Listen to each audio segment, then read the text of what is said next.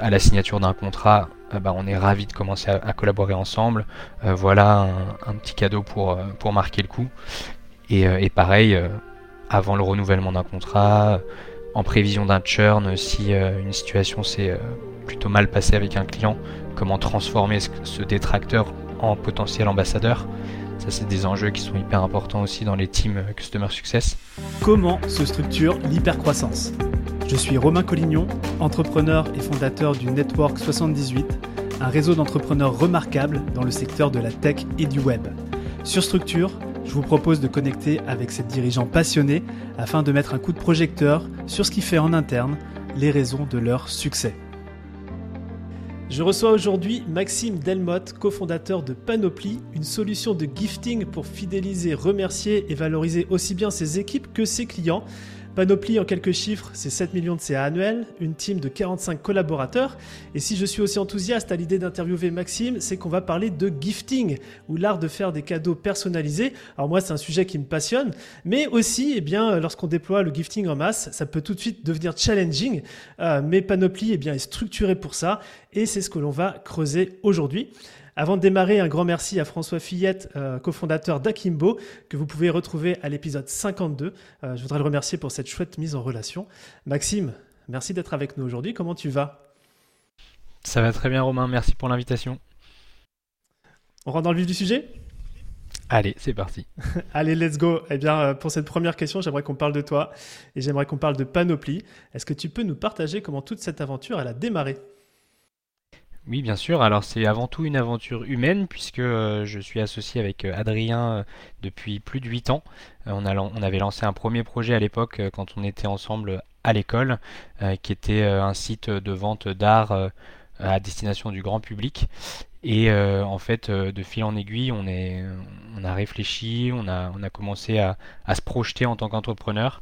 Et quand on s'est posé la question de ce qu'on voulait vraiment faire, de, notre vie, entre guillemets, euh, bah, le, projet Balibar euh, qu'on avait lancé initialement euh, manquait un peu d'ambition. Et donc on s'est lancé sur un, nouveau sujet qui est donc Panoply dont on va discuter aujourd'hui, qui pour nous avait un potentiel beaucoup plus important. Et voilà, on a on a pivoté en 2018, 2017-2018, et aujourd'hui, comme tu viens de l'introduire, on a une petite équipe et on est sur un marché hyper, euh, hyper dynamique, euh, en pleine évolution. Et on sent qu'on a beaucoup de choses à apporter, donc je suis ravi d'être là pour, pour échanger à ce sujet. Trop bien.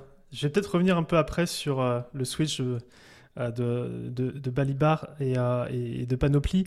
Je voudrais juste peut-être que tu nous partages qu'est-ce que vous faites chez Panoply. Là, tu me dis qu'il y a un marché dynamique, donc à, qui vous proposez Qu'est-ce que vous proposez et à qui? Bien sûr. Alors en fait, Panoply, on propose une plateforme d'engagement et de fidélisation. Donc l'objectif c'est de d'intervenir auprès des entreprises avec euh, une solution SaaS euh, qui leur permet d'automatiser euh, l'envoi de petites attentions au bon moment parce que on sait que c'est important, surtout dans le contexte actuel, de, de créer du lien, de renforcer la cohésion et l'engagement. Et ça, ça se fait autant d'un point de vue de, des équipes en interne que des clients, puisque voilà, même en, situation de crise, euh, les clients avec lesquels on travaille sont les clients les plus importants. Euh, il faut savoir aussi garder ses clients, pas seulement aller chercher des nouveaux clients. Et c'est tout à fait euh, la même logique avec les, collaborateurs, puisque bah, on, le voit bien hein, dans nos business respectifs romains. Les, humains et les équipes, c'est ce qui fait aussi avancer une entreprise. Donc voilà, on est sur ce marché de, l'engagement et, de la, cohésion. Et nous, on apporte une solution technique euh, qui permet à nos clients d'envoyer des petites attentions au bon moment à la bonne personne.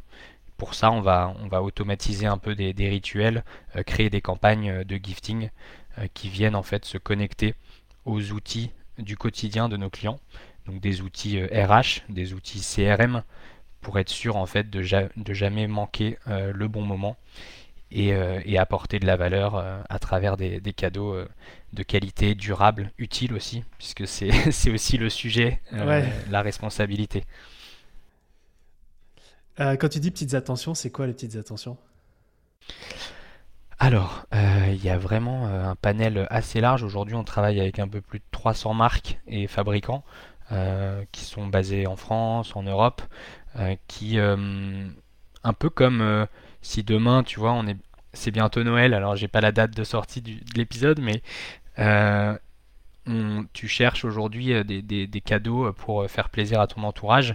la logique, elle est la même dans le milieu professionnel, c'est de se dire qu'est-ce qui ferait vraiment plaisir à la personne euh, à qui j'ai envie de faire plaisir, qu'est-ce que je lui achète qui, euh, que moi finalement je serais aussi prêt à m'acheter euh, dans un concept store, dans, un, dans une petite boutique d'artisans local. Ou, voilà, donc nous on va vraiment travailler avec des, des fabricants, des marques qui en général sont vendus en B2C. Et, et, pour que finalement, même en entreprise, on arrive à, quand même faire des, beaux cadeaux et plus euh, comme ce qu'on pouvait voir traditionnellement dans les entreprises, euh, voilà, des, petits, euh, des petits gadgets. le stylo. le stylo qui marche pas, voilà, la gourde qui fuit, le, carnet finalement qu'on n'utilise pas parce que on, utilise l'ordi. Enfin voilà, il y, a, tout un tas de. Ok. Et, tu t'as parlé de, de ritualisation. J'imagine que c'est des. Euh, on va rentrer un peu plus dans le détail, même si on va reprendre après la perspective, mais euh, c'est déclenché à, la date. C'est comment comment ça fonctionne Comment euh, C'est quoi déjà les, rituels de gifting?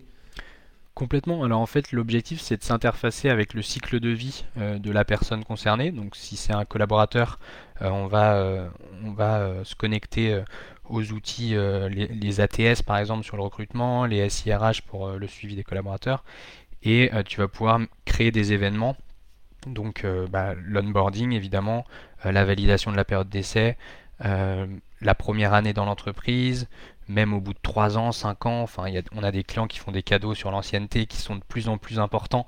Et tu peux gamifier du coup l'expérience collaborateur avec une boutique de fidélité carrément en interne sur laquelle ok, bah, je vais pouvoir obtenir le cadeau des 5 ans, je vais pouvoir obtenir le cadeau des 8 ans comme ça des, petits, euh, des petits jeux qui peuvent se créer. Euh, donc ça, ça va être les événements un peu sur lesquels on va pouvoir ritualiser euh, le, gifting. Et pareil, côté client, en fait, à la signature d'un contrat, bah, on est ravi de commencer à, collaborer ensemble. voilà un, petit cadeau pour, pour marquer le coup. Et, et pareil, avant le renouvellement d'un contrat, en prévision d'un churn, si une situation s'est plutôt mal passé avec un client, comment transformer ce, détracteur en potentiel ambassadeur. Ça, c'est des enjeux qui sont hyper importants aussi dans les teams euh, Customer Success. Et concrètement, les boîtes qui bossent avec vous, elles, euh, ça fonctionne comme un SaaS? Elles ont un abonnement mensuel pour, euh, ou c'est vraiment à la commande? Oui, alors en fait, c'est ça. C'est un, abonnement pour utiliser le service, pour s'interfacer avec leurs outils. Et ensuite, on travaille au projet, donc au, cas d'usage, entre guillemets. Donc si demain euh, le client a un besoin de, de welcome pack pour ses employés, bon bah on va lancer un, brief. On a une équipe d'experts cadeaux en interne qui va travailler sur le. la fiche de poste. Nous des experts cadeaux. c'est de la chefferie de projet en fait, euh, si, on, si on parle plus concrètement, mais c'est vrai qu'on a tous euh, en interne un ADN, une sensibilité produit parce qu'on a envie de, vendre de l'esthétique, on a envie de vendre du beau, on a envie de vendre euh, de l'utile aussi. Et, euh, donc euh, forcément, les équipes commerciales qui, vont plutôt parler SaaS, logiciel, intégration, elles vont devoir travailler ensuite main dans la main avec nos équipes design, nos équipes produits, pour pouvoir apporter un maximum de valeur aux clients. Mmh. Ok, Très cool. Euh, je revenir un peu en arrière sur une question que je voulais absolument te poser, parce que tu me disais que vous avez cofondé la boîte avec Adrien. Vous connaissez depuis 8 ans. Euh, je serais curieux de savoir comment euh, vous répartissez les rôles. Tu vois, quel est ton rôle à toi, quelles sont tes responsabilités, et puis de la même manière, Adrien, comment vous répartissez le terrain? Complètement. C'est vrai que c'est une question qui a été longtemps au cœur de nos préoccupations, parce que on a tous les deux la même formation mais euh, l'avantage c'est qu'on pense pas du tout de la même manière. Donc on est assez complémentaires de ce point de vue-là. Euh, lui il va plutôt être euh, dans la stratégie, dans la vision, dans, dans l'idéation. moi je, vais plutôt intervenir sur l'opérationnel, l'exécution, le, le, suivi. Et en fait du coup on s'est réparti en un peu comme sur une équipe tech. lui va plutôt gérer, moi je vais plutôt gérer le front office et lui plutôt le back office. Euh, c'est-à-dire que moi j'ai plutôt pour responsabilité les équipes sales, marketing, communication. Et à l'inverse, Adrien va plutôt piloter la, partie financière, stratégique, produit aussi, puisque c'est là que voilà, tout, se construit aussi. C'est un peu le, cœur du réacteur. Et ça, ça, ça vous l'avez découvert au fur et à mesure ou à un moment donné vous êtes posé, vous avez pris une feuille, tracé une ligne en, deux et enfin, la feuille en deux et puis vous avez pris chacun un, pendant Je pense que ça s'est plutôt construit au fur et à mesure, ouais. en fonction des, tâches et des missions tu vois, qu'on a dû développer au fur et à mesure. notamment quand on s'est lancé en fait sur Panoply, il a fallu mettre en place une stratégie sales B2B qui n'était pas du tout celle de notre ancienne boîte Balibar, qui était plutôt une marketplace B2C. Et là, en l'occurrence, euh, bon bah voilà, j'ai euh, commencé un peu à, prendre la main sur ça. Euh, à l'inverse, la partie tech et plutôt ops, c'est Adrien qui, s'y est collé. Et, et puis bah voilà, au fur et à mesure, on s'est spécialisé. on garde un droit de regard sur ce que fait l'autre, mais, mmh. mais c'est intéressant. Ok, donc euh, effectivement, là, tu viens de parler, le, euh, vous, avez, vous avez fait, vous avez pivoté, Balibar, Panoply, et, et, en même temps, vous avez dû restructurer finalement, c'était du B2C, c'est ça, la première boîte? Ok, mhm. vous êtes passé en B2B. Euh, vous avez d'ailleurs des, beaux clients hein, sur, sur le, j'ai vu ça sur le site qui vous sont fidèles. Euh, je serais très curieux un petit peu de savoir comment, et c'est, cool, c'est ton scope de responsabilité, c'est comment c'est structuré votre approche sales euh, dans le changement. Et puis, c'est, quoi un peu le pipe classique pour vous? Comment, comment vous avez structuré ça? Alors, on a, on a une stratégie qui est, qui est plutôt basée sur l'inbound et sur le, l'intention. Euh, à savoir que euh, on va euh, en fait semer des petites graines un peu à droite à gauche, que ce soit sur les réseaux sociaux, sur par mail, via LinkedIn. on a pas mal de, campagnes qui tournent, qui sont très personnalisées selon les personas qu'on adresse. Et en fait, dès qu'il y a une interaction, là on rentre dans un cycle de vente un peu plus classique avec euh, un premier rendez-vous au téléphone, un deuxième rendez-vous potentiellement euh, en visio, avec une démonstration de la plateforme. Après, il y a évidemment toute la phase de, euh, comment dire, de, préciser le, brief, le besoin, la négociation sur le pricing et, et le closing. C'est un cycle de vente qui est quand même assez long parce qu'on engage nos clients dans, une réelle, dans un réel partenariat. Euh, on discute avec eux des budgets annuels sur euh, OK, euh, aujourd'hui en marketing, qu'est-ce que vous mettez en place pour engager vos clients, pour fidéliser vos clients, pour attirer de nouveaux clients. Pareil sur la partie RH, la marque employeur, c'est quoi le budget, quels sont les leviers que vous activez pour, quand on voit le marché aujourd'hui, le marché du travail, quels sont les leviers que vous activez pour vous différencier. Et tous ces sujets-là, en fait, c'est des sujets assez stratégiques qui nécessitent donc de, de bien définir des budgets euh, à l'année, ce qui explique que les cycles de vente soient parfois un peu longs. Quand tu dis un peu long, ça représente combien de mois? Ça peut aller jusqu'à 6 mois. Ouais, ok. Ouais. Parce qu'effectivement, quand, quand, enfin moi, pour euh, vraiment renseigner sur le sujet, Panoply, bah, je vous vois vous, et en même temps, je me dis, vous êtes peut-être en concurrence avec d'autres. Euh, tu vois, si on parle de fidélisation, si on parle d'engagement, etc., vous êtes peut-être en concurrence avec d'autres choses qui ne sont pas le gifting. Euh, comment, comment vous arrivez à vous différencier en, montrant tous les avantages du gifting, peut-être par rapport à d'autres solutions d'engagement ou de fidélisation? Ouais, tout à fait. Alors en fait, c'est sûr que on est sur un marché, comme tu l'as dit, qui est, euh, qui est assez large parce qu'à la fois on a de la concurrence sur la partie produit à proprement parler, et euh, sur la partie servicielle. Et nous, on mélange un peu les deux. Euh, ce qui fait que euh, quand un client vient nous voir, il a parfois déjà une solution sur le sourcing de produits ou alors il a déjà une solution sur le, service. nous, on essaye d'apporter une valeur justement en termes d'interlocuteur unique et de, de, de, solutions clés en main 360. Ça, ça va être un des enjeux pour nous.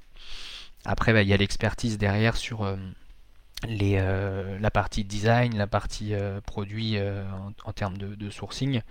Donc on est, c'est un peu schizophrénique parce qu'on est, on est, on est une entreprise avec beaucoup de métiers et beaucoup de compétences différentes, ce, qui, ce qui rend la chose à la fois challenging et excitante et autres. Mais mais du coup, il faut arriver à faire comprendre au client que par panoplie, il va pouvoir obtenir un accompagnement vraiment complet, ce qui ce qu'il n'obtient pas forcément à droite à gauche. Et, et pour lui, c'est aussi un réel gain de temps. on l'aide à structurer ses budgets parce que la plupart du temps, quand tu as plusieurs interlocuteurs ou plusieurs fournisseurs, ils ont beaucoup de mal souvent à nous dire quel est mon budget sur la partie engagement. Donc euh, voilà, on essaye d'apporter un peu euh, des réponses euh, organisationnelles et structurelles. C'est le, sujet du podcast. Ouais, bah complètement. On va peut-être rentrer encore dans, de la structure, justement un peu la sauce secrète de Panoply, même si voilà, c'est ce que tu, vois, nous on fait, on fait des cadeaux. je, t'avais parlé d'un bouquin qui s'appelle Giftology, ou l'art, l'art de savoir faire des cadeaux, et on voit effectivement tous les avantages en termes d'engagement, fidélisation, etc. Donc nous, on fait des cadeaux, on en fait souvent pour nos clients, pour notre équipe. Et à chaque fois, c'est vrai, euh, tu vois, on essaye de faire en sorte que ça soit perçu comme très personnel, etc. Mais à un moment donné, euh, quand tu arrives à, de la masse, bah, tu es obligé de processiser, tu es obligé de structurer des, choses. Donc moi, j'aimerais un petit peu qu'on discute du... Bah, c'est quoi le backstage de Panoply Comment vous assurez à la fois à délivrer une, expérience personnelle, un service personnel, des produits personnalisés, tout en ayant une masse euh, quand même de, volume qui soit importante? Comment vous fonctionnez? Alors, c'est vrai que c'est un peu notre promesse, c'est de dire euh, comment, comment on vous assure d'offrir le bon cadeau à la bonne personne au bon moment. Donc il y a vraiment ce triptyque qu'on essaye de suivre et d'apporter dans notre proposition de valeur. Euh, dans les coulisses, en fait, ça se passe pareil un peu en trois étapes. on a la, la, première étape qui est la marketplace, sur laquelle en fait on va guider nos clients dans sa navigation, de dire ok bah quel est le, quel est le contexte, quelle est la raison d'offrir aujourd'hui. Et en fonction de ça, on va, on va l'orienter, euh, un peu comme un site e-commerce avec de la catégorisation.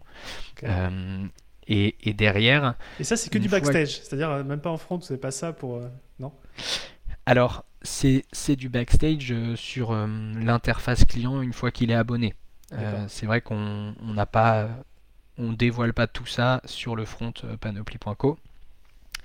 Par contre, euh, voilà, c'est une fonctionnalité à laquelle le client a accès.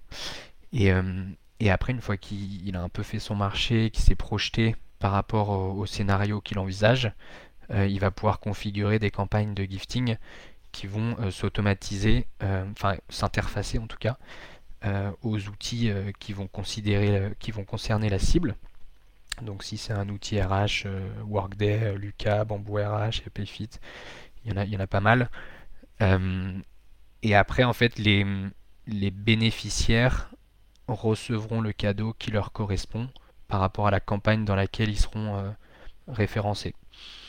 Donc ça, c'est vraiment la big picture. C'est comme si c'était un funnel ah. d'une certaine manière, euh, avec des, déclencheurs, etc. Tout à fait, tout à fait. Après, tu vas me dire, euh, bah, ça, ça paraît un peu industrialisé, quoi. et ça, peut le, c'est un peu la, vision que ça, peut donner, mais euh, tu es obligé de, processer ça quand tu es une boîte comme euh, Doctolib, Le Bon Coin, enfin tu vois, ils sont 2000, ils, ont un volume à traiter, donc tu es obligé de le processer. Après, ça n'empêche pas que, voilà, on a, on a différents scénarios pour les. Quand euh, un employé devient parent, bah, il va pas recevoir le même cadeau que quand, il vient de quand il vient de rejoindre la boîte, ou à l'inverse s'il a fait de la cooptation pour faire en sorte que quelqu'un vienne travailler dans l'entreprise, il aura un cadeau qui est encore différent. Euh, si ça fait 5 ans qu'il est dans la boîte, il aura un cadeau qui est encore différent. Donc il y, a, tous ces, cas d'usage. Ouais, c'est ça, c'est ultra gamifié. d'avoir toutes les récompenses. c'est ça. Et donc en fait, c'est vrai que le cadeau personnalisé, il correspond plus à un usage qu'à une personne en tant que telle, même mhm. si euh, tu peux aussi avoir des filtres et dire bon bah je fais pas le même cadeau euh, selon euh, la tranche d'âge, selon la géographie de la personne, parce qu'on va aussi essayer de promouvoir le local. Donc on a des clients qui sont basés dans plusieurs pays en Europe. quand tu es à Berlin, tu vas peut-être pas recevoir le même cadeau que quand tu es à Paris. Il y, a, aussi des filtres qu'on peut rajouter à tout ça. Mmh. C'est quoi par exemple les campagnes de gifting les plus classiques que vous avez? Alors les plus classiques, ça va être sur euh, vraiment euh, marquer le coup, euh, la, bonne première impression. Donc ça, ça passe à la fois sur le welcome pack quand tu viens de rejoindre une entreprise ou sur la signature d'un contrat en tant que client, avec l'envoi d'une brochure, bouteille de champagne, enfin quelque chose qui va juste célébrer la signature d'un contrat. Ça, c'est les deux cas un peu les, plus standards. Après, on a des, je l'évoquais tout à l'heure, on a des, clients qui, qui, qui gamifient la, cooptation ou le, parrainage. Mm. Donc, le, tu vois, voilà, dans le cadre d'un recrutement, ça peut être aussi si un client te rapporte un autre client, bah, tu vas remercier ton client. Donc ça c'est plus du, du, referral programme. Euh, le troisième cas auquel je pense qui est assez euh, puissant, c'est euh, ce qui concerne plutôt, je dirais, le, la fidélisation d'une communauté. Donc là, tu peux penser aux salles de sport. elles vont gamifier ou en tout cas récompenser leurs meilleurs utilisateurs. Et donc selon le nombre de fois où tu vas à la salle, bon bah tu, tu, tu décroches des crédits ou des points. ça, ça, ça, ça me serait bien utile ça. ça marche, voilà, ça marche pour les salles de sport, les salles d'escalade, la piscine. Bon, c'est, ça donne d'autant plus envie d'aller à la salle. Et, euh, et ça, bon, bah, tu as un peu des, des, systèmes de fidélité comme ça sur des communautés, il y en a, il y en a pas mal. Hein. Euh, sur, des, sur des marketplaces, des plateformes. Et en interne, dans, dans les, chez vos clients, qui est-ce qui utilise la plateforme? C'est quel, euh, quel ah. profil de poste? C'est une super question parce que c'est euh, c'est quelque chose qu'on a identifié assez récemment. Euh, pendant longtemps, on a eu beaucoup de personas, en tout cas avec qui on a échangé, discuté. Mais c'est vrai que les utilisateurs vraiment de la plateforme, ça va être des profils assez opérationnels qui ont une, vision, enfin une, compréhension un peu de la stack euh, technique de l'entreprise. Donc euh, tu vois des, profils en market ops par exemple, en sales ops. Euh, et après sur la partie RH, on a aussi quelques utilisateurs sur notamment les talent acquisition qui structurent un peu la, partie onboarding process. Et dernièrement sur la, la partie client, on a les customer success aussi beaucoup en, l'occurrence, ce ne sont pas les décideurs qui vont, euh, qui vont prendre le contrat chez vous? C'est pas forcément eux que vous marketer ou... Ouais, non, c'est ça. Les, les utilisateurs sont pas forcément les décideurs, mm. ouais, tout à fait. Ce qui, ce qui rend le, la négo plus, un peu plus longue, forcément. Oui, oui, non, forcément. je, je, je, je, vois la magie. Euh, et encore une fois, tu disais, euh, c'est structuré et, ça perd un peu de magie peut-être, mais tu quand tu regardes Disney, euh, quand tu vois que chaque élément est pris en compte, ils ont une structuration de malade. ils sont connus pour ça, mais c'est pour faire ressortir la magie. Donc, oui. T'en fais pas, c'est obligé. Hein. Euh, j'aimerais peut-être creuser un sujet avec toi sur, euh, peut-être encore euh, continuer sur le sales. tu, me parlais quand on a préparé l'interview de, cette équation, ce juste milieu entre acquisition justement de, nouvelles, de nouveaux clients qui vont utiliser la plateforme versus la fidélisation. Et tu me disais que vous, vous arbitriez souvent en interne parce qu'il y a un, ventre mousse, c'est l'expression que tu partageais. Euh, qu'est-ce que vous faites justement? Comment vous structurez la partie sales euh, sur ce point-là? Ok, les premiers clients ont, utilisé Panoply. Comment vous faites en sorte qu'il y ait de la récurrence, etc., euh, pour qu'ils l'utilisent encore plus? Mhm. C'est vrai que c'est assez challengeant dans notre industrie parce qu'on a beaucoup de, clients un peu one-shot qui ont des besoins ponctuels, qui vont pas forcément... Mais c'est vraiment une question aussi de d'habitude, de, tendance de marché, mais jusqu'à présent c'était pas évident de souscrire à un abonnement pour euh, faire du gifting. Euh, donc on a euh, historiquement pas mal de clients qui, viennent chez nous voilà, pour, faire des opérations ponctuelles pour Noël ou autre. Et on se retrouve en fait avec une base de clients qui nous connaissent, qui ont déjà travaillé avec nous et pour qui ça s'est bien passé mais euh, comment les activer pour faire en sorte justement qu'ils deviennent euh, abonnés. Et donc là on est en plein dans cette euh, réflexion, cette structuration de cette offre. tu vois récemment on a fait, on a sorti des chiffres, mais on s'est rendu compte que on avait quasiment 30% de nos clients qui avaient un potentiel en fait, enfin 30% des clients avec lesquels on avait déjà travaillé, qui avaient un potentiel d'abonnement. Et dès lors que tu les engages sur un abonnement, bon bah c'est tu rentres vraiment sur un système de recurring euh, en mode SaaS. Euh, et, et, d'où la tension, enfin l'arbitrage en, en, tant qu'head of sales de se dire ok bah où est-ce qu'il faut que je mette euh, l'effort? Est-ce que c'est sur l'acquisition de nouveaux clients qu'il faut encore éduquer parce que soit ils ne connaissent pas, soit ils connaissent pas la méthode du gifting? Ou est-ce que sur ces 30% de clients qui représentent quasiment 300 personnes, je vais justement me concentrer pour aller les, transformer, sachant qu'ils sont déjà un peu initiés, entre guillemets. Ouais, puis j'imagine quand on utilise la solution, avant de passer le pas, ben, on, sait qu'on a envie de bosser avec vous. Donc, si l'expérience est bonne, il n'y a pas de raison de ne pas recommencer. Euh, c'est assez marrant parce que du coup, j'ai une question à te poser. Est-ce que vous considérez comme un SaaS? Est-ce que vous considérez comme un e-commerce? Euh, C'est quoi la définition de Panoply alors, euh, aujourd'hui, on est plus proche du SaaS parce que le e-commerce, il y, aurait une transaction on-site qu'on n'a pas. donc, il faut quand même souscrire, il faut, avoir un espace client pour pouvoir, tu vois, générer du, business. Donc, il y a une discussion aussi avec une équipe commerciale euh, t'es pas en self-service sur notre site. Donc tout ça, ça nous rapproche à la fois du SaaS et encore, euh, bon, c'est du SaaS euh, plutôt high touch que low touch, enfin dans le sens où tu vois, c'est pas un abonnement à 29 euros ou autre, où là il pourrait y avoir du self-service. Nous en l'occurrence, on, a vraiment besoin de, de, ce contact, de cette interaction humaine. Donc c'est un SaaS hybride avec une marketplace intégrée sur des clients plutôt euh, avec des paniers élevés, des paniers moyens élevés, 30 000 euros par an. Ok, et ça, ça change quelque chose euh, en termes de, construction du SaaS Le fait que tu parlais de low touch, high touch Ou c'est le même genre de, façon de fonctionner Alors, je suis pas encore expert des deux solutions, mais j'aurais tendance à dire intuitivement que c'est assez différent parce qu'en fait, sur le low touch, euh, tu pourrais presque tout faire sans interaction humaine. Euh, ça a été d'ailleurs euh, la stratégie de Pipedrive pendant longtemps. Ils ont fonctionné que à l'inbound, sans aucun commerciaux, sans aucun profil commercial, alors qu'on connaît la machine de guerre que c'est aujourd'hui. Euh, donc c'est vrai que sur le low touch, tu peux vraiment aller à fond sur l'inbound, sur processer chaque étape de ton pipe et faire en sorte que la personne souscrive in fine. Euh, Pipedrive, c'est ce qu'ils vendaient aussi, j'imagine. Donc c'est ça. ils sont, ouais, ils sont obligés un peu de. Mais il y, a sûrement pas mal d'autres exemples. Euh, on, travaille avec une boîte qui s'appelle Shadow, euh, qui fait des, ordinateurs dans le cloud que tu dois connaître sûrement. Et eux, pareil, ils ont, ils ont réussi à, s'assiser euh, en mode low touch euh, un achat qui, jusqu'à présent, était considéré comme un achat engageant. Euh, d'acheter un ordinateur, c'est un gros budget, etc.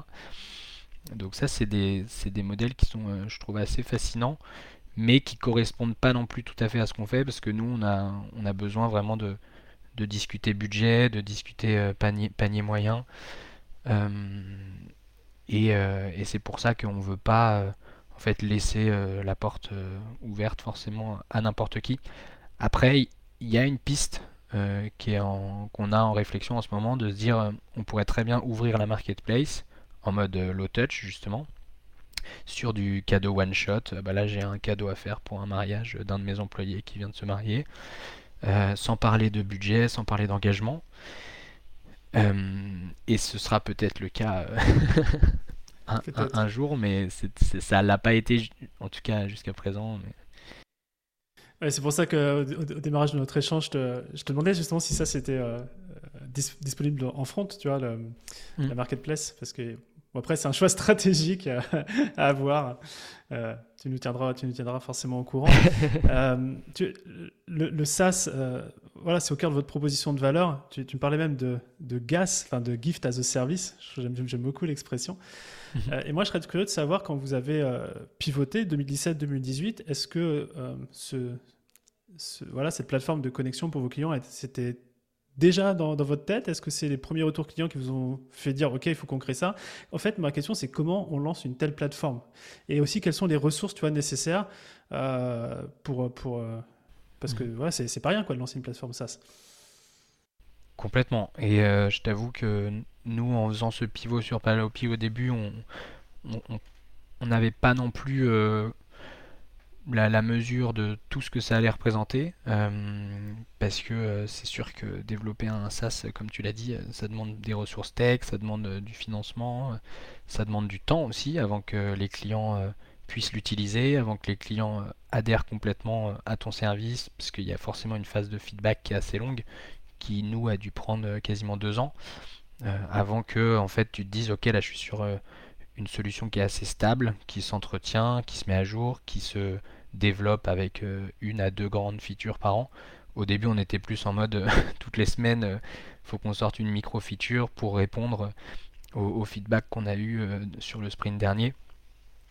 Donc euh, ça a demandé euh, une équipe tech euh, qui aujourd'hui est constituée de 7 personnes.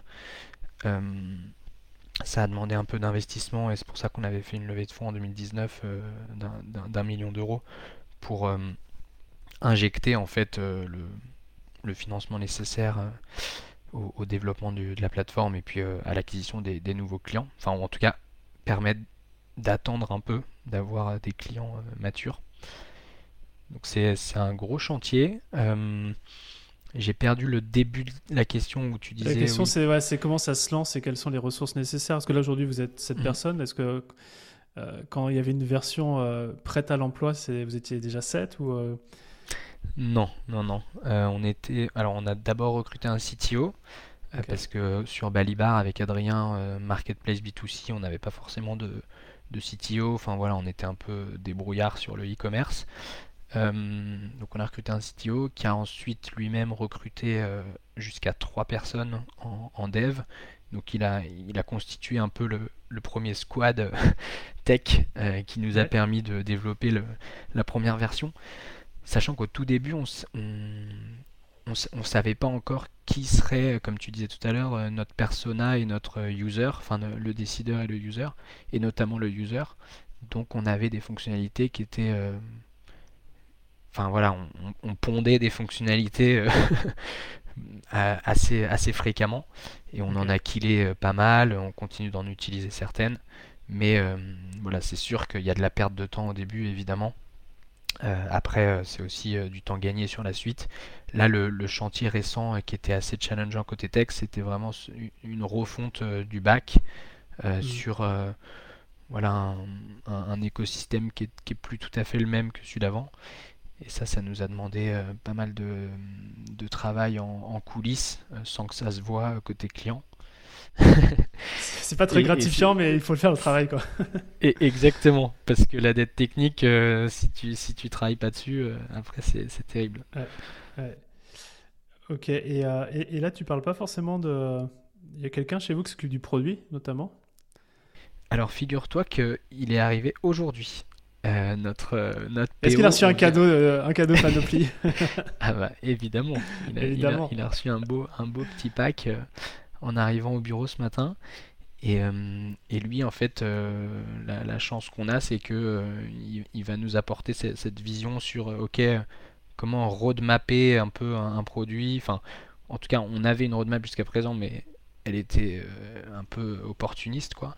Donc là on va vraiment structurer cette démarche là et euh, faire le lien entre l'équipe tech et l'équipe euh, business parce que c'était ce, lien qui manquait. Et donc euh, parfois c'était c'était pas toujours évident de, à la fois de faire remonter un feedback client et à l'inverse de, bien faire comprendre aux clients quelle était la nouvelle fonctionnalité qu'on venait de sortir tu vois si on n'en avait pas parlé avec lui avant. Ok c'est quoi le, titre de son l'intitulé de son job? Alors, il est product owner. Product owner, ok. Ouais, et il va vraiment travailler main dans la main euh, à la fois avec euh, le, lead tech euh, qui, construit toute l'architecture, enfin l'infrastructure et côté tech, et Adrien, du coup, mon associé sur la partie plus vision produit. Ok. Donc là, Adrien, il aura une, plus casquette de CPO à ce, à ce stade? C'est un peu, c'est un peu le. Alors, c'est le CEO euh, officiel de la boîte euh, d'un point de vue euh, investisseur, banque et autres. Et en termes opérationnels, c'est vrai qu'il a un peu cette casquette aussi. Le jour où on n'a plus de casquette CEO, CEO, on a, toujours un petit peu 3-4 qui traînent aussi ailleurs. ok, c'est une bonne idée de cadeau ça. casquette, casquette. casquette CPO, casquette. Voilà, elle a du feedback à faire remonter. et euh, ok, donc pour le très très clair sur le lancement de, de, la plateforme. Et, euh, et aujourd'hui, vous la faites évoluer. Euh, donc bon, il y a, y a l'arrivée de votre product owner. autrement, c'est quoi? C'est sur le feedback client? Comment ça se passe un petit peu les itérations? Alors feedback client énormément, on a une team CS qui travaille au quotidien avec nos clients, qui bon, fait, de la remontée évidemment, mais jusqu'à présent on, manquait un peu de structure aussi sur cette partie remontée de feedback, donc ça va être euh, le rôle du PO. Et, euh, puis après, on, euh, a une boîte à idées, donc ça c'est un rituel hebdomadaire auquel peut participer en fait tout le monde, tous les employés de la boîte. et on a également la possibilité sur la plateforme en tant que client de soumettre des idées. Donc ça c'est plus c'est à séparer des feedbacks d'utilisation. C'est plus des idées d'évolution. On n'a pas encore de, système d'upvote ou de downvote, tu vois, comme on peut le voir euh, parfois sur des SaaS, mais euh, c'est pas impossible. On a, on a ouvert notre API euh, il, y a, quelques mois sur une documentation en ligne, et là aussi on laisse la parole aux clients en mode un peu chat, chat forum, pour, pour discuter des évolutions de, notre, API et de nos services. Ouais. Ok, très clair, très clair. Euh, on, arrive tranquillement, euh, je dirais, aux trois quarts de, cet échange. Euh, j'ai une question que j'aimerais te poser qui est, qui, est, un peu différente de celle que j'ai eu l'occasion de te poser jusqu'à maintenant. C'est ça parler un petit peu de vos effectifs et notamment de votre croissance en termes d'effectifs. Tu me disais qu'en 2022, vous aviez doublé vos effectifs ce qui n'est pas une masse à faire. Euh, du coup, est-ce que tu pourrais un peu nous partager cette expérience, peut-être à la fois en termes bah, voilà, de rentabilité, parce que accueillir le double, c'est n'est pas, pas, pas anodin, et peut-être aussi en termes d'organisation, euh, parce que peut-être la culture de boîte aussi, elle, vient de challenger. Je, je voudrais juste que tu me partages cette expérience-là euh, pour, pour, pour peut-être inspirer, mais aussi peut-être pour éviter certaines erreurs si vous en avez commises. Mmh. Alors, c'est un sujet ultra stratégique euh, pour le coup. Enfin, non pas que les sujets business et clients ne le soient pas, mais là, euh, on est en plein dedans en ce moment. On est un peu à la croisée des chemins. Euh, on, prend un peu toujours cette, image de la petite famille au début, une petite start-up où voilà, tout le monde se connaît, c'est facile. Et là, on est plutôt sur un format petit village avec euh, voilà, des, maisons qui commencent à se construire, euh, des affinités qui, se créent euh, d'un voisin à un autre, on va dire. Donc on est, on est dans cette phase un peu de structuration. Il y a pas mal de choses qui sont intervenues récemment, notamment le recrutement d'un talent manager. Donc ça, tu vois, jusqu'à jusqu'à 40 personnes, on n'avait personne qui s'occupait vraiment de, des RH en tant que tel. Donc Julien, qu'on vient de recruter sur ce poste, a un rôle à la fois de d'attirer évidemment les meilleurs talents euh, pour, pour les années à venir, mais aussi de manager et, euh, et faire en sorte en fait que tout le monde progresse dans le bon sens euh, et que la communication se passe bien. Donc ça c'est un, première étape, je pense. peut-être qu'on l'a fait trop tard, peut-être pas. Ça il y a, y a, plein de, je sais pas ce que tu en penses, mais il y a, y, y a, toujours un peu plein de visions là-dessus. Euh, et, puis après, la deuxième chose qu'on est en train de faire, c'est constituer un codir euh, pour euh, en fait fluidifier la transmission d'informations.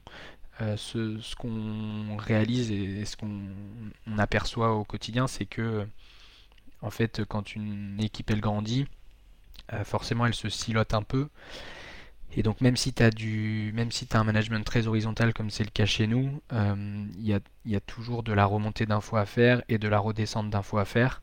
Et si tu n'as pas en fait des, piliers euh, qui vont te permettre d'être des relais de cette info, euh, c'est hyper compliqué de, faire en sorte que tout le monde ait le même niveau d'information tout le temps à chaque étape du projet.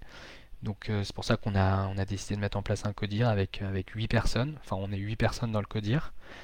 Euh, c'est un codir qui se veut paritaire, donc euh, il y a 4 hommes, 4 femmes. Euh, c'est un, codir qui se veut représentatif, donc il y a tous les métiers qui sont représentés dans le codir. Et c'est un codir qui se veut évolutif, à savoir que tous les ans on renouvelle le mandat. Donc ça c'est une, super mission, enfin un super projet qu'on vient d'initier et qu'on a hâte de... Bah, Vous êtes fait accompagner pour ça, pour ce, ce modèle très spécifique ou c'est des échanges que tu as pu avoir? Alors, on se fait accompagner tout à fait euh, par euh, une femme euh, qui est spécialiste, je dirais, des questions RH, parce qu'elle a travaillé pendant 20 ans chez Procter en RH, et depuis 20 ans, elle, elle s'est lancée à son compte aussi sur l'accompagnement et le, management de transition. Et en fait, on voulait absolument co-construire le CODIR avec les gens du CODIR. Donc on n'a pas aujourd'hui, on n'a pas de vision arrêtée avec Adrien de ce que doit être le CODIR, quels doivent être les objectifs du CODIR, à quelle fréquence on doit se, réunir, etc. C'est ensemble, dans le cadre d'ateliers de, travail, qu'on va définir ensemble la charte du CODIR. Et en fait, c'est en donnant, euh, c'était une de, une de tes invitées, euh, je crois, qui était intervenue pour Fly the Nest, qui disait c'est en donnant euh, la possibilité aux gens de, de construire ensemble quelque chose qui vont se sentir en fait euh, investis d'une mission et du coup ils seront d'autant plus impliqués dans cette mission que si tu leur imposes quelque chose. Ça je trouve ça assez vrai. Ouais, très, très, clair. Ça demande de, de, lâcher prise des fois. Euh, c'est pas euh, commode and control mais c'est plus voilà on oriente, on veut faire ça puis après on, donne le support pour que pour, pour que ça se passe. Complètement. Mais ok, très, très inspirant. T'as pas encore la fréquence du codir non, On n'a pas encore la fréquence, non. Euh, je pense qu'à minima, euh, il va se réunir tous les trimestres parce qu'on a, on a un système d'OKR et on veut faire en sorte qu'il soit bien suivi. Après, je pense qu'il y aura des, des réunions intermédiaires, évidemment. Ok. Ok, très clair. Euh, bah, écoute, tu nous, as déjà un petit peu brossé euh, aujourd'hui des, enjeux structurels que vous avez dans la boîte et je te remercie de les partager. Euh, est-ce qu'il y a d'autres, parce que toi, on est sur le podcast structure, donc j'aime bien parler de ça. C'est, est-ce qu'aujourd'hui, vous avez d'autres enjeux structurels sur lesquels vous portez votre attention pour, pour, pour la croissance de la boîte? Alors oui, euh, évidemment, euh, on travaille depuis trois ans avec Adrien sur le, sens qu'on donne à notre travail et à notre euh, société. Donc là, on est en, passe de devenir société à mission. On, fait ça surtout pour concrétiser, matérialiser tout ce qui a été fait jusqu'à présent et, tout ce qu'on a envie de continuer à faire, parce qu'en fait, officialiser cette démarche, ça, te force quelque part à piloter ensuite euh, les, différentes étapes parce que c'est pas un état euh, arrêté en fait, euh, un objectif, c'est une direction. Donc ça c'est vraiment ultra structurel pour nous parce que en fait ça doit infuser dans tout ce que fait chacun et chacune des membres de l'équipe de Panoply. Donc dans les OKR par exemple, et puis en fait dans, tous les éléments de langage, de communication. Donc tout ça, c'est un chantier hyper euh, intéressant euh, qui est euh, mené plutôt par Adrien sur la partie juridique et puis bah, évidemment par l'ensemble des équipes sur la partie vision et empowerment. Et, ça, c'est lié aussi à une démarche bah, responsable qu'on a depuis le début, tant d'un point de vue de nos produits que de l'humain. Donc voilà, ça c'est le, premier enjeu peut-être structurel euh, qu'on pouvait évoquer ici. Euh, je dirais que le deuxième, ça va être la rentabilité de l'entreprise, puisque euh, ça fait deux ans que Panoply est rentable et c'est en termes de, tranquillité d'esprit quand tu es fondateur, c'est, un luxe. Et donc ça, on n'a pas envie de le perdre. Donc on se bat en fait tous les ans pour euh, déjà faire comprendre aux équipes l'intérêt et les avantages d'être rentable pour qu'en fait chacun au quotidien tu vois ait les mêmes réflexes que nous, que ce soit pas juste une lubie de dirigeant et qu'en plus de ça euh, ben, on arrive à, montrer qu'on peut faire des, choses bien sur un marché euh, qui, est, normalement plutôt associé à je sais pas de, de tu vois de, la surconsommation ou des ou tu vois, des, des, concepts qui sont pas qui, font pas penser à la rentabilité et à la et à la viabilité. Ça c'est un, challenge qu'on trouve assez intéressant aussi. ouais, ok, très très clair. Eh ben, écoute, merci pour ça. Toi, si, si je reviens sur le, côté euh, euh, RSE notamment, euh, t'es pas le premier guest à me dire effectivement que le fait de se mettre dans cette démarche-là, c'est surtout pour amener à réfléchir aux bonnes choses Et, même si on le porte dans le cœur, voilà, on, veut faire les choses avec responsabilité, ben, au moins quand tu mets ça dans un cadre, tu es obligé de le, tu le fais dans, des règles. Et donc, c'est vraiment une, façon d'exprimer euh, ces, engagements de manière très claire. J'ai comme une question là-dessus. Vous avez commencé euh, officiellement la démarche il y a combien de temps? Enfin, La longueur du process, mhm. c'est quoi? Alors, en fait, devenir société à mission, dans l'absolu, ça prend pas tellement de temps. c'est un changement de statut, faut, voilà, faut, c'est plus, plus, une démarche juridique si on, si on prend vraiment le truc terre à terre. Après, nous, euh, on a décidé de se faire accompagner pour, euh, pour faire ça bien. On a décidé d'impliquer toutes les équipes dans la réflexion. Donc ça, pareil, ça se, ça se structure, ça prend du temps. Donc je dirais qu'on a initié le sujet euh, à l'été, l'été 2022. Et aujourd'hui, à l'approche de 2023, on devrait pouvoir sortir nos, nos, statuts officiels en courant janvier. Donc c'est un process de ouais, bien, bien six mois. Ok. Ça, j'avais déjà entendu plus long, donc euh, ça va. ça, reste atteignable, ouais. Ça reste atteignable. Après, il y a, deux, bons, trimestres, quoi. Ouais, voilà. Il y a, d'autres process qui sont bien plus longs euh, sur euh, des, certifications, des, des, labellisations, où là, tu, dépends en fait d'audit, d'auditeurs extérieurs qui, qui, doivent un peu mettre le tampon pour, pour prouver que ce que tu fais, c'est bien c'est autre chose. Même si, tu fais, même si ce que tu fais, c'est bien. Il faut, le temps. ok, écoute, très clair. Euh, j'ai une dernière question euh, à te poser. Euh, c'est une question qui va nous projeter dans le futur. J'aimerais que tu imagines que je débarque dans un an au bureau. je débarque chez Panoply avec une bouteille de champagne pour changer chez vous, parce qu'apparemment vous en offrez beaucoup, mais cette fois-ci, ça sera moi. Et je voudrais juste que tu me dises à quoi on trinque spécifiquement. On est dans un an. C'est quoi le succès de Panoply auquel on trinque? Alors écoute, on est dans un an, il y a, forcément euh, un timing avec euh, clôture de l'année parce qu'on est en fin d'année et je pense que le premier truc auquel je pense c'est euh, est-ce qu'on a fait notre rentabilité sur cette année 2023. Donc ça c'est vraiment le, premier objectif et, je serais ravi de trinquer avec toi si, si on renouvelle cette renta comme on, l'a déjà fait. après je pense qu'il y a un objectif aussi plus humain qui consiste à dire en fait, c'est c'est toujours un peu euh, touchy, mais moi j'adore euh, travailler avec des personnes euh, que je connais, qui sont, qui sont là depuis longtemps, enfin tu vois, que j'ai réussi à fidéliser.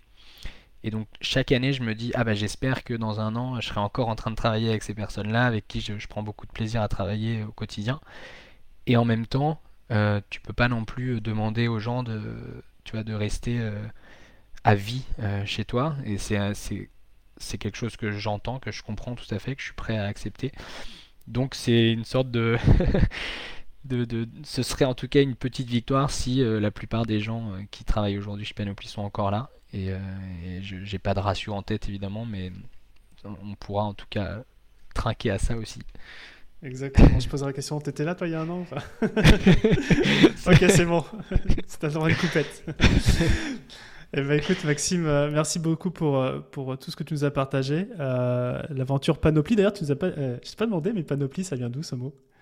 Tu me disais, ah, bah, c'est pas ça C'est comment? Ouais, Panoply, d'où vient le mot Panoply Oui, c'est vrai que j'ai pas dit. Alors, à l'origine, c'était vraiment de se dire, on apporte une, panoplie de produits et de services à nos clients, donc c'est bon, c'était vraiment très imagé. comme on vendait aussi beaucoup de textiles, c'est aussi la panoplie du chevalier. Et euh, finalement, on a enlevé le E pour euh, internationaliser un peu le mot.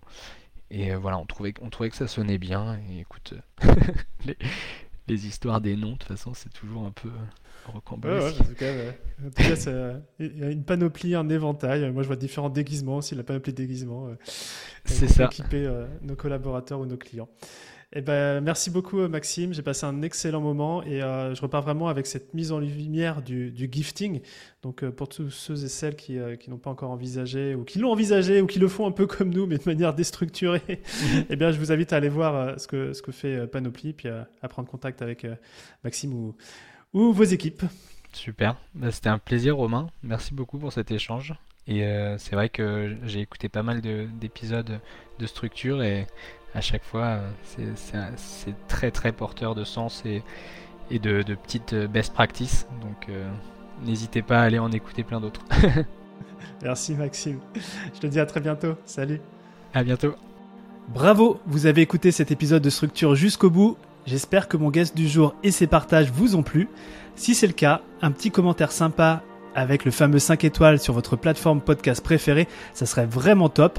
Et si vous souhaitez plusieurs fois dans l'année Laissez vos écouteurs dans votre poche pour venir connecter en chair et en os avec un groupe d'entrepreneurs aussi remarquable que dans cet épisode.